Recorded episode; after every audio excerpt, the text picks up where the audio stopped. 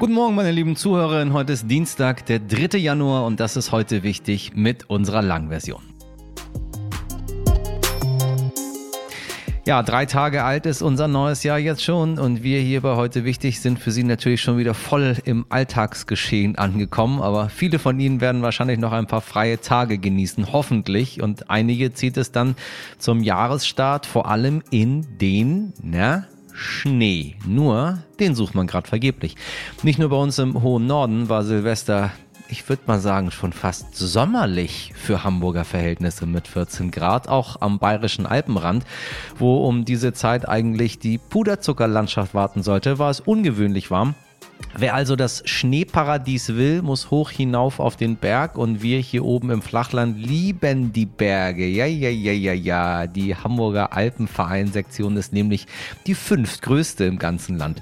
Nur steigen die Rettungseinsätze in den Alpen kontinuierlich an und sie endeten im vergangenen Jahr überdurchschnittlich oft tödlich. Und viele, die gerettet werden, sind Menschen, die nicht genau wissen, was beim Bergsteigen auf sie zukommt, sagt mein heutiger Gast Klaus Burger. Er ist Berg- und Flugretter im Berchtesgadener Land und erzählt von immer mehr Leuten, die auf dem Berg auf einmal weder vor noch zurück können. Wir sprechen heute mit ihm über die Einsätze der Bergwacht, bei denen die BergretterInnen jedes Mal ihr Leben riskieren und über die Gründe, warum sie immer öfter ausrücken müssen. Außerdem schauen wir gleich auf zwei große Beerdigungen. Die Menschen nehmen in diesen Tagen Abschied von dem emeritierten Papst Benedikt XVI. und von Fußballstar Pelé.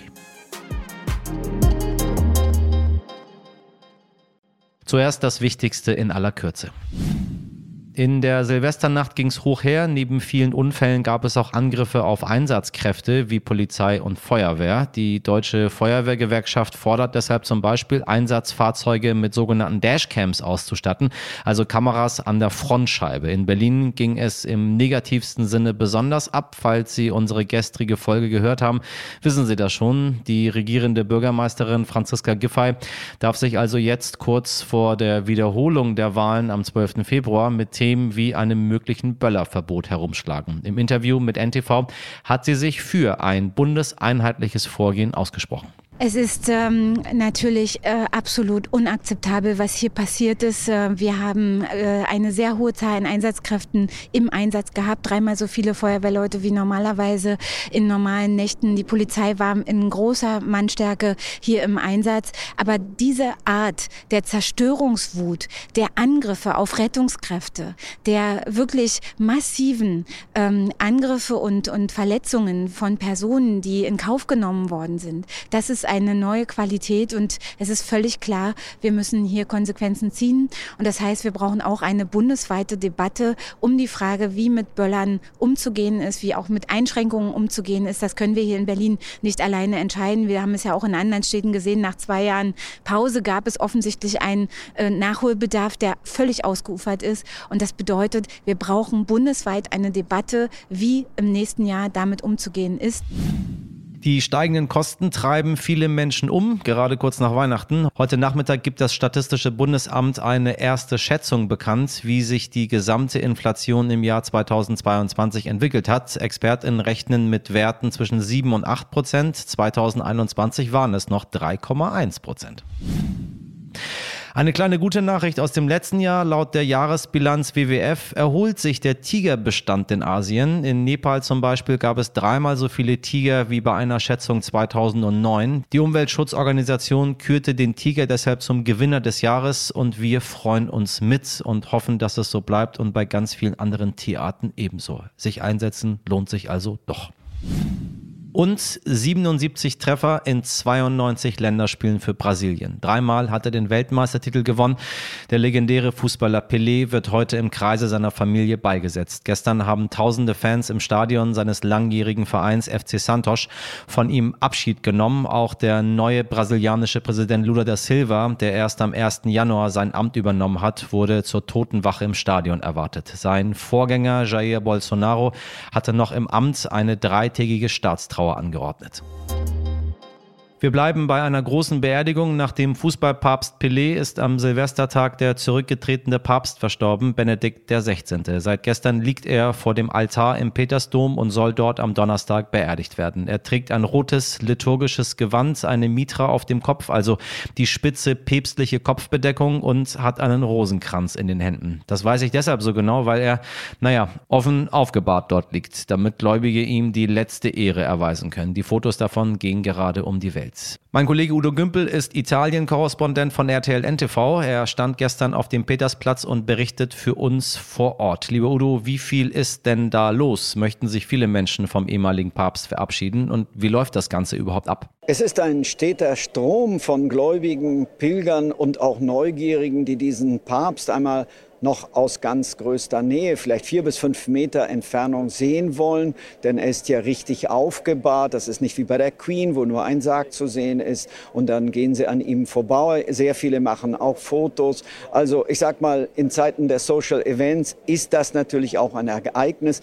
Am Tagesende rechnet man etwa mit 30.000, 35.000 Gläubigen, die ihn hier gesehen haben werden, die dem deutschen Papst die letzte Ehre erwiesen haben. Das ist natürlich von den Zahlen nicht mit Johannes Paul II. zu vergleichen, aber es sind doch immerhin sehr viele Gläubige, die den deutschen Papst, den emeritierten deutschen Papst noch einmal sehen wollten.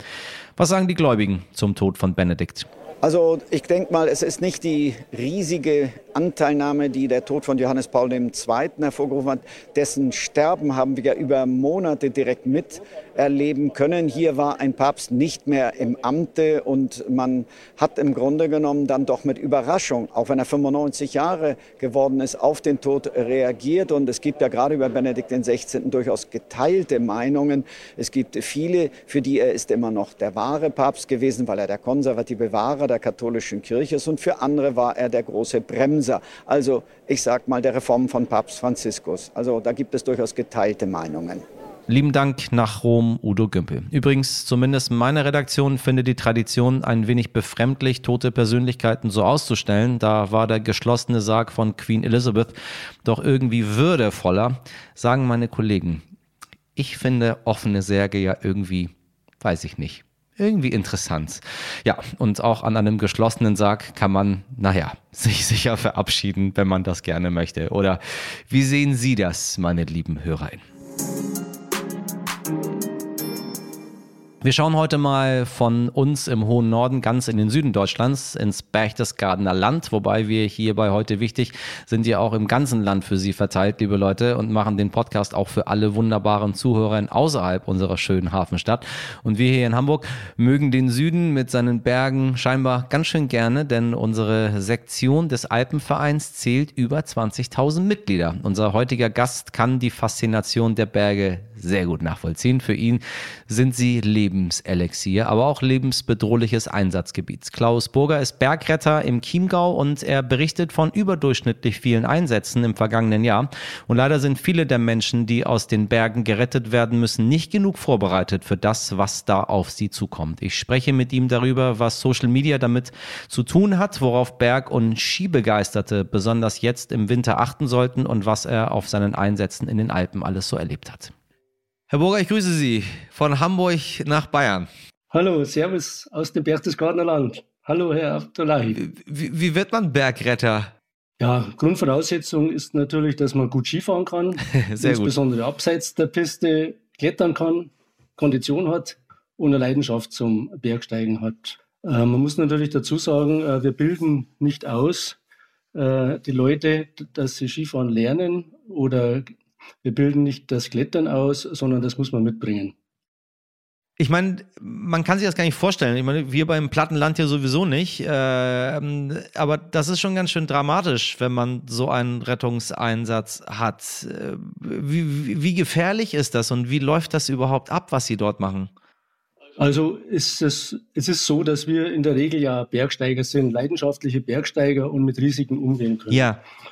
Wie läuft der Rettungseinsatz ab? Also der Notruf wird abgesetzt, das ist der 112, der äh, schlägt in der Leitstelle auf und äh, entweder meldet der Verletzte selbst oder über eine dritte Person und äh, die Leitstelle alarmiert dann uns, ich bin ja auch Einsatzleiter der Bergrettung, ähm, in dass wir den Einsatz annehmen. Wir sind rund um die Uhr einsatzbereit und die Leitstelle teilt uns nur grob das Meldebild mit. Zum Beispiel für Alarmierungen. Äh, Mitteiler auf der Route Kederbacher Weg in der Watzmann-Ostwand, etwa 300 Meter unter der Biwakschachtel, äh, hörten gerade Schreie und Absturzgeräusche, keine Sichtverbindung. Hm.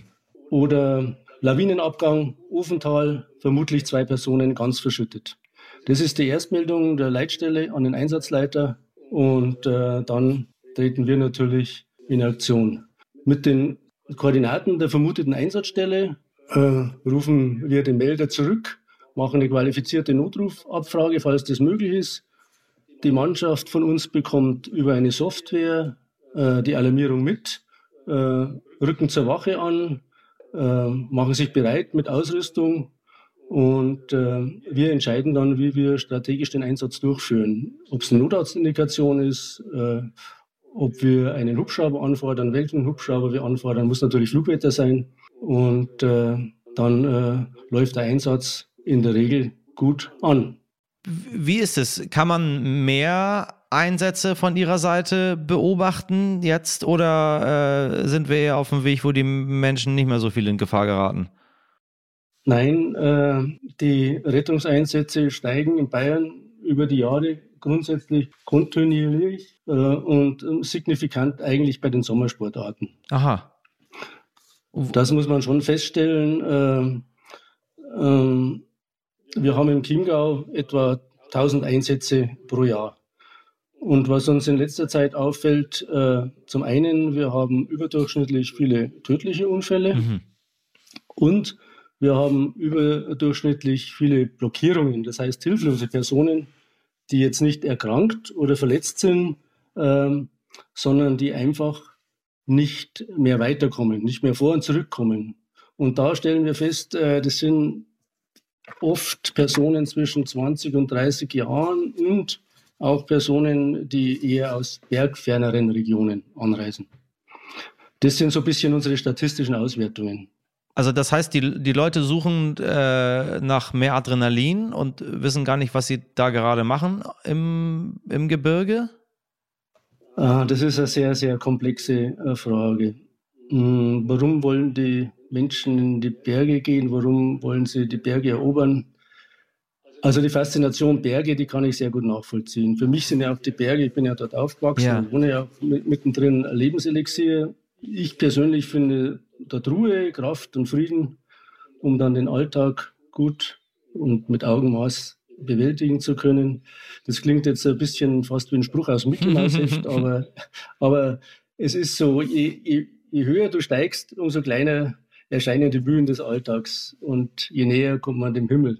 Ich habe ich hab mal einen ganz lustigen Spruch in einem Gipfelbuch gelesen. Also die Gipfel haben ja in der Regel Kreuze und äh, dort äh, sind auch Gipfelbücher.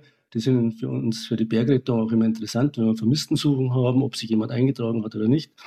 Und da stand äh, mal ein ganz lustiger Satz drin, äh, dem Himmel nah, den Deppen fern, so habe ich es gern.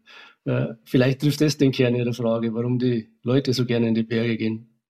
Ich meine, ich habe ähm, so Dinge gelesen, wo ich am Anfang gar nicht drauf gekommen bin, nämlich äh, wie gefährlich ist das Internet äh, beim Bergwandern, beim Bergsteigen, wo man denkt, naja, mit dem Internet äh, ist man eigentlich auf der sicheren Seite, weil äh, so kann man eigentlich sie erreichen. Äh, man kann selber gucken, was Sache ist. Es gibt GPS, es gibt Karten äh, und dann liest man, mehr als 100 Schüler und Lehrer aus Ludwigshafen sind im äh, Kleinwalsertal mit Hubschraubern aus Bergnot gerettet worden, weil die Schulklasse auf einer sehr schwierigen Route unterwegs war, die im Internet als Feierabendrunde beschrieben war. Ähm, ist es letztendlich so? Also macht das Internet das Bergwandern, das Bergsteigen äh, gefährlicher wegen Falschinformationen und man guckt gar nicht so wirklich, was Sache ist in, in seriösen Quellen, sondern googelt mal ein bisschen?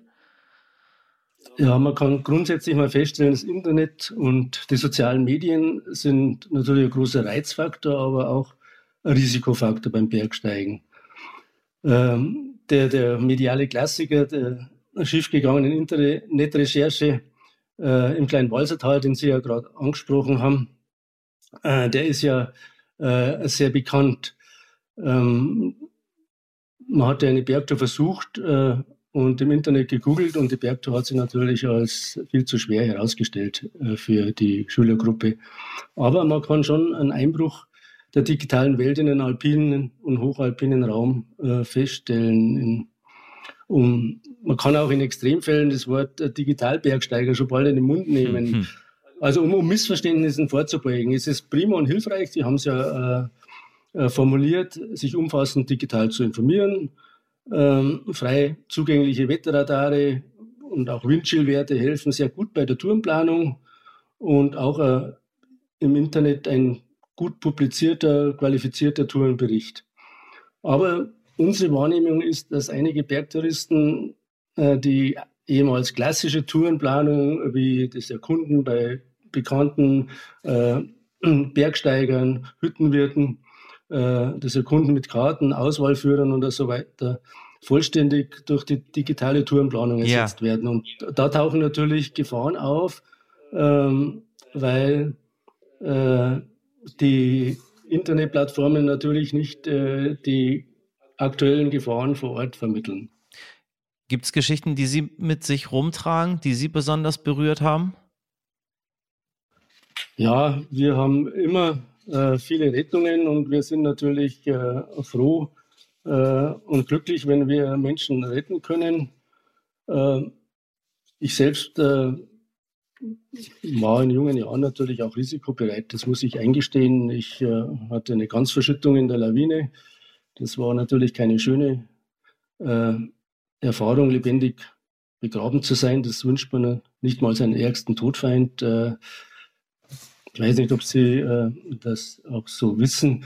Man ist komplett einzementiert, kann die Füße und Arme nicht mehr bewegen, weiß nicht genau, wo oben und unten ist. Man versucht beim Speichelfluss da mal irgendwas äh, herauszufinden, aber das hilft alles nichts mehr und man ist halt, man weiß, äh, jetzt passiert es wirklich und wenn die Kameradenrettung nicht funktioniert, dann war es das wohl. Weil äh, die Lawinen, die organisierte Lawinenrettung ist leider meist die Totenbergung.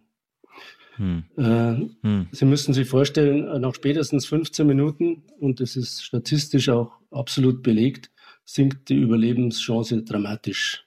Und ohne äh, kleine Atemhöhle, äh, sagt unsere Erfahrung, tritt etwa nach zwölf Minuten bereits der Tod ein. Und jetzt müssen Sie sich vorstellen, Sie haben einen Melder, der sieht einen Lawinenabgang, sieht, wie äh, zwei Skifahrer beim Aufstieg oder beim Abschied verschüttet werden. Das geht in die Leitstelle, möglicherweise bei uns im Alpenrhein erst nach Tirol, dann nach Salzburg, dann kommt es in unsere Leitstelle nach Traunstein. Dann wird der Einsatzleiter Bergrettung alarmiert, der Hubschrauber alarmiert und bis dann der Hund auf der Lawine ist, sondiert ist, ausgegraben ist, vergehen natürlich wertvolle Minuten. Also die Kameradenrettung ist das A und O, muss man sagen, im Lawinenbereich.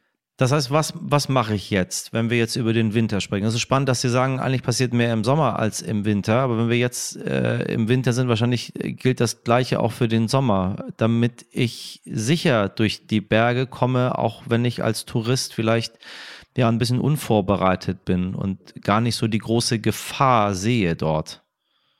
Also der Winter in den Bergen ist nicht der, der Sommer in den Bergen nur in Weiß. Mhm. Wir haben im Winter schon äh, ganz besondere Gefahren. Äh, das ist zum einen die Lawinengefahr, auch ohne große Schneemengen und mit weiten Einzugsbereichen. Das ist die Kältegefahr, die lebensbedrohliche Unterkühlungsgefahr, wenn man verletzt ist und irgendwo liegt. Ähm, die Schutzhütten sind meistens geschlossen, also die Rückzugsräume sind äh, für die Bergwanderer wenig vorhanden. Und es besteht äh, erhöhte Abrutschgefahr natürlich durch harte und vereiste Schneefelder. Wir haben auch vor kurzem äh, wieder zwei Rettungen gehabt äh, mit Orientierungsproblemen.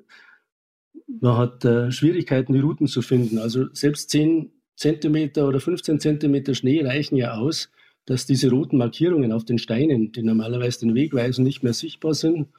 Und ähm, es gibt halt im Gebirge nicht wie bei verschneiten Straßen Schneestangen und äh, da verliert man ganz schnell den Weg. Absolut. Man sucht stundenlang und äh, dann wird es kalt und ähm, man dekompensiert vielleicht auch psychisch, ja, weil man mit der Situation nicht umgehen kann. Und wenn man dann nicht die richtige Ausrüstung dabei hat, dann wird es ganz schnell dramatisch. Das ist im Sommer jetzt nicht so. Ich meine, wer übernimmt eigentlich die Kosten dann für so einen Rettungseinsatz, frage ich mich gerade, wenn ich da in Not geraten bin und dann muss ich da 112 anrufen und bin selber irgendwie in Gefahr geraten, weil ich äh, unaufmerksam war und nicht, weil irgendwie eine Lawine über mich gerollt ist. Nein, also die geltende deutsche Rechtslage ist, erkranke oder verletze ich mich am Berg, auch wenn ich unter, beispielsweise unter eine Lawine komme, zahlt die Krankenkasse. Wie in der Landrettung auch. Oder auch beim Motorradfahrer, der zu schnell in die Kurve fährt und rausgetragen wird. Und ist der Hilfsbedürftige aber unverletzt, wir sagen blockiert, verstiegen in der Felswand im steilen Absturzgelände, dann zahlt er die Rettung selbst. Wobei äh, zahlreiche Bergsteiger ja für solche Fälle zusätzliche Bergekostenversicherungen abgeschlossen haben. Eine solche ist auch in, in der Alpenvereinsmitgliedschaft enthalten. Äh, Sie sitzen ja in Hamburg, glaube ich. Richtig. Oder? Das ist ja die Hamburger, habe ich mich kundig gemacht, äh, haben ja, glaube ich, die fünftgrößte Sektion, Alpenvereinssektion in ganz Deutschland mit über, über 20.000, 22.000 Mitgliedern. Also es sind auch sehr viele Bergbegeisterte in Hamburg, die dann eben diese zusätzlichen Versicherungen haben. Herr Burger, in jedem Fall ganz herzlichen Dank für Ihre Arbeit und dass Sie so äh, uneigennützig dort selber in den Berg hineingehen und Menschenleben retten.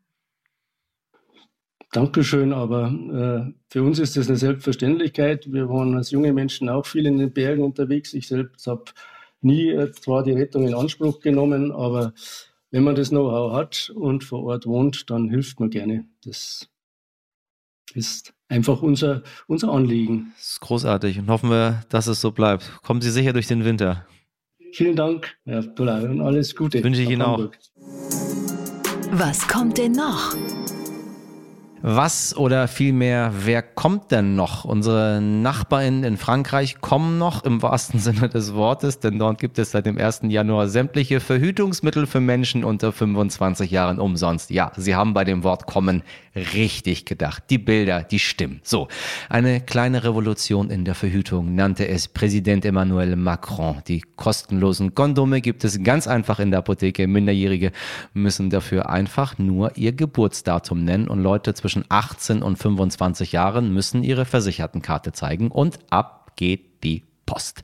Auch die Pille danach ist seit 2023 in Frankreich kostenfrei für alle Altersgruppen. Diese Entscheidung finden wir richtig gut, auch wenn der Hintergrund es leider nötig macht, denn immer mehr junge Menschen in Frankreich infizieren sich mit sexuell übertragbaren Krankheiten wie Chlamydien, Hepatitis B, Herpes und anderen Geschichten. Ganze 30 Prozent mehr waren es in den letzten beiden Jahren. Deshalb fordern Beratungsstellen nicht nur kostenlose Kondome, sondern auch begleitende Maßnahmen zur Aufklärung. In Frankreich sind seit einem Jahr Jahr auch HIV-Tests umsonst und andere Tests sollen ebenfalls bald kostenlos verfügbar sein. Falls Sie eine kleine Auffrischung für die Regeln in Deutschland brauchen, liebe HörerInnen, falls Sie über 18 sind, gilt nichts da mit kostenfreier Liebe. Wobei, naja, fast nichts. Sie wissen ja, Hamburg. Sollten Sie eine Frau sein und über ein geringes Einkommen verfügen oder wenn Sie zum Beispiel in der Ausbildung BAföG empfangen, können Sie bei manchen Stellen von Pro Familia die Kostenübernahme von verschreibungspflichtigen Verhütungsmitteln beantragen. Sie wissen ja, in Deutschland ist Sex auch Bürokratie. Freie, aber sichere Liebe dennoch. Wir lieben sie. Wir lieben sie. Gruß an die Leute da in Frankreich. Rammelt, was das Zeugs hält. Betten. Sie wissen, was ich meine. Meine Redaktion ist wieder in voller Zahl zurück und falls Sie diese Woche noch frei haben, wünsche ich Ihnen eine wunderbar entspannte Woche. Falls Sie genau wie wir wieder am Start sind, dann hoffe ich, dass wir Sie morgens fit und munter in den Tag schicken. Wenn Sie dafür noch Themenwünsche oder Feedback haben oder sich Gäste wünschen, dann schreiben Sie uns gerne an heute wichtig at stern.de. An dieser Stelle möchte ich mich auch noch herzlich für Ihre Jahreswünsche und Dankesmails bedanken, die uns in den letzten Tagen erreicht haben. Vielen, vielen Dank dafür. Ich wünsche Ihnen auch das aller, aller, allerbeste zurück.